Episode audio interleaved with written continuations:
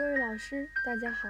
今天给大家分享的文章题目为《无线智能手环在机器人胃癌患者术后下床活动时间的应用及效果》。摘要：目的，探讨无线智能手环在加速康复外科机器人胃癌患者术后下床活动中的应用及效果。方法：选取2014年12月至2015年12月行达芬奇机器人胃癌根治术的患者95例。随机分为试验组和对照组。试验组佩戴无线智能手环监测术后患者的下床活动，对照组术后采用传统的护理方法。比较两组患者术后活动的依从性、活动的效果等。